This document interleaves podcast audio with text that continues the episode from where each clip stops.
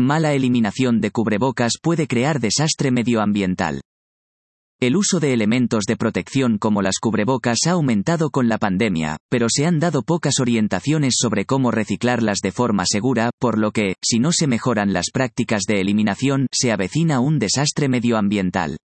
Así lo señaló el director de Revolution Plastics de la Universidad de Portsmouth, Reino Unido. Steve Fletcher, al comentar un estudio encabezado por ese centro el cual indica que los residuos de cubrebocas aumentaron un 9000% entre marzo y octubre de 2020.